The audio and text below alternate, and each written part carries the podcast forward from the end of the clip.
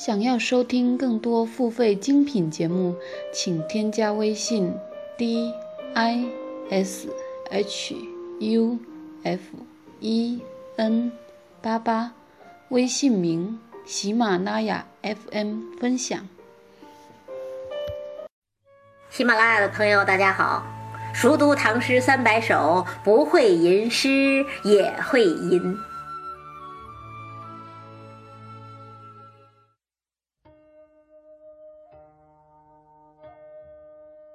四季轮回呀，现在呢还是残冬，天依然挺冷的，大家都需要一点温暖的东西，所以咱们唐诗三百首啊，就从一首非常温暖的冬日诗开始。哪一首的？今天我要跟大家分享的是白居易的《问刘十九》：“绿蚁新醅酒，红泥小火炉。”晚来天欲雪，能饮一杯无？这首诗真是好，好在哪儿呢？我不是说要让大家洗洗眼吗？那咱们就先看颜色吧。绿蚁新醅酒啊，你看酒是绿的。那红泥小火炉呢？温酒的那个红泥炉子是红的，火苗也是红的。晚来天欲雪，雪虽然还没有下起来，但是你可以脑补啊，你可以想象，雪是白的。那你看绿、红、白，是不是没有其他颜色了？当然有了，诗写的是晚来天欲雪嘛，晚来呀，天都黑了呀，所以还有一个黑色呢。绿、红、白、黑。你看，短短的四句话，一共二十个字，就包含了四种颜色，真是精彩。那在这四种颜色里头，黑和白都是冬天的颜色嘛，是那种很肃杀、很萧瑟的颜色。但是绿和红就不一样了。咱们常常说花红柳绿，绿和红那是生命的颜色，是希望的颜色嘛。那这样一搭配呢，你就能够感觉到寒冷之中是有温暖的呀，冬天里头是有春意的呀，所以你的眼睛都会亮啊，你的心都会张开呀。这是颜色。那咱们再来看韵律，这个韵律也特别好。绿蚁新醅酒啊，新酿的酒已经倒好了，那本身它是静的。但是呢，因为这个酒还没有过滤呀，所以上面还浮着一层泡沫，就像一群小蚂蚁一样。你能想象吗？咱们今天倒啤酒的时候，不是还能看见一层泡沫吗？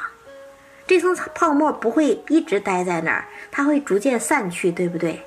就像一个一个的小蚂蚁都不见了。这是冻的呀，你看，静和冻是结合在一起的。那红泥小火炉也是一样啊，红泥炉本身是静的，但是它生了火呀，火苗在跳跃呀，这就是动的啦，还是一静一动啊。那晚来天欲雪呢？你看暮色苍苍了，晚上了嘛，人回家，鸟回巢，天地其实都笼罩在一片静谧之中了，特别是在冬天。世界会显得尤其安静吧？这是静的，可是呢，天欲雪呀，老天还在动呢，所以马上雪花就要飞舞起来了。仍然是一静一动。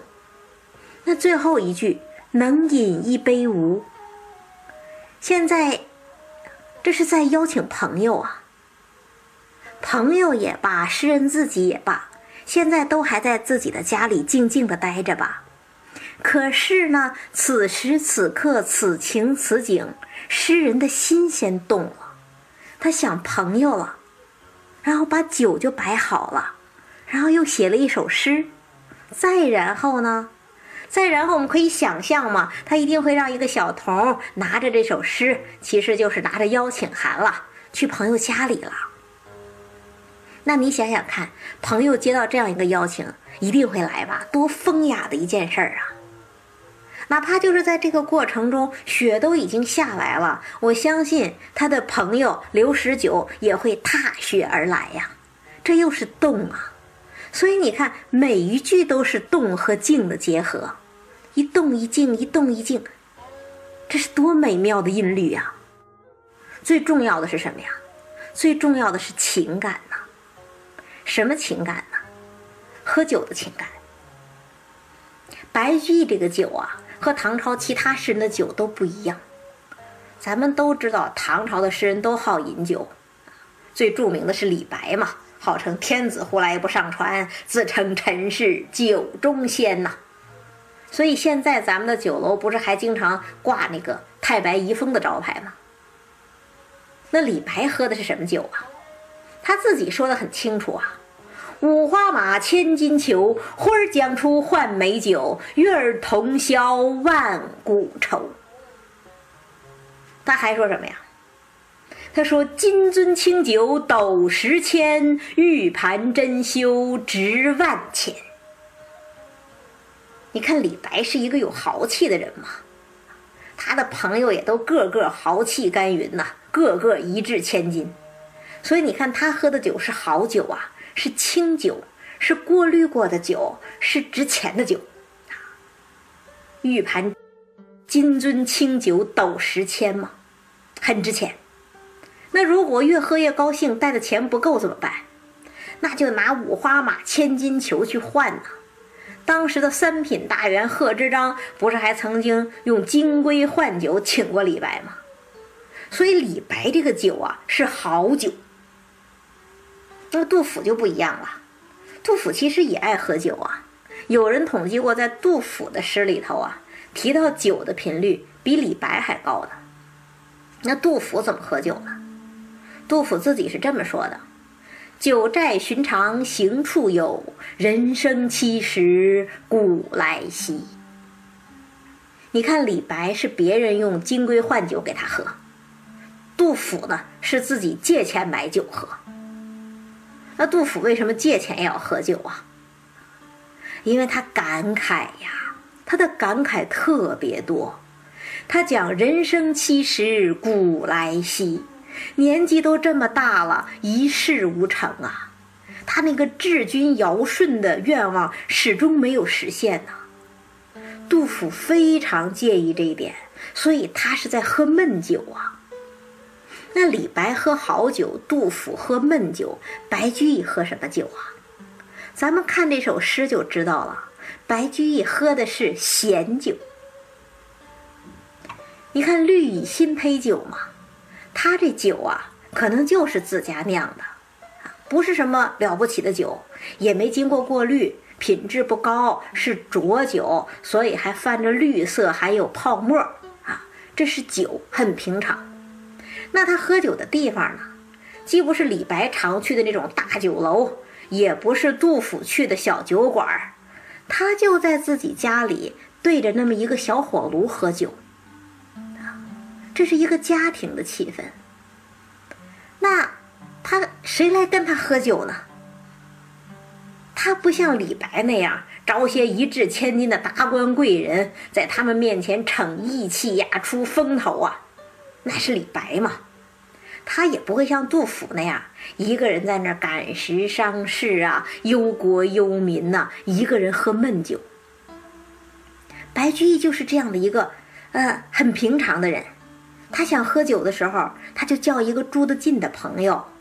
这个朋友呢，也不需要多有钱，也不需要多有名，甚至也不需要多有才，啊，不需要会写诗。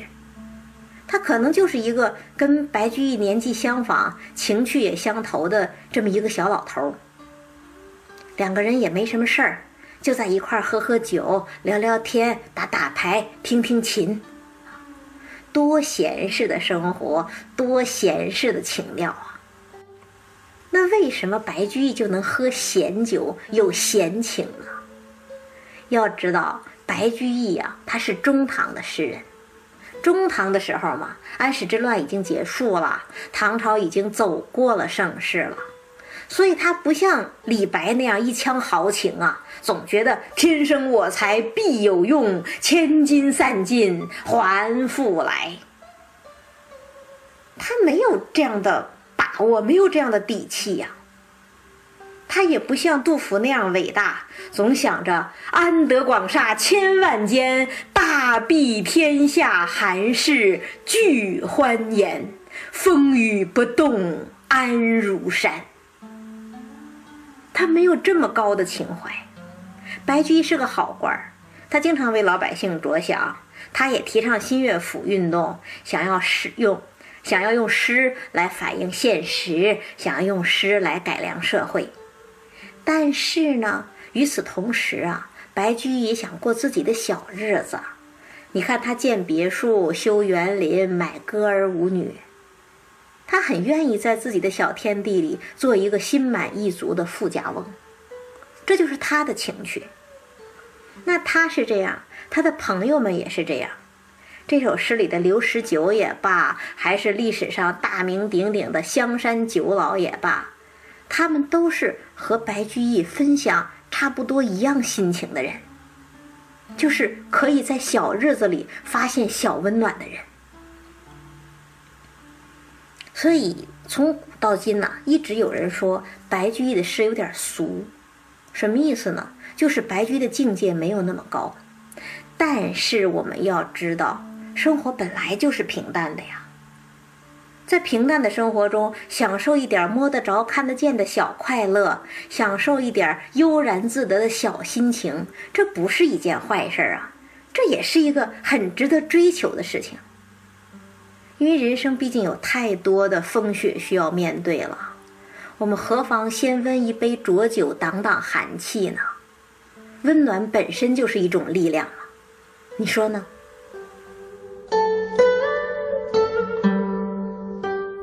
本节目由喜马拉雅独家播出，感谢大家的收听。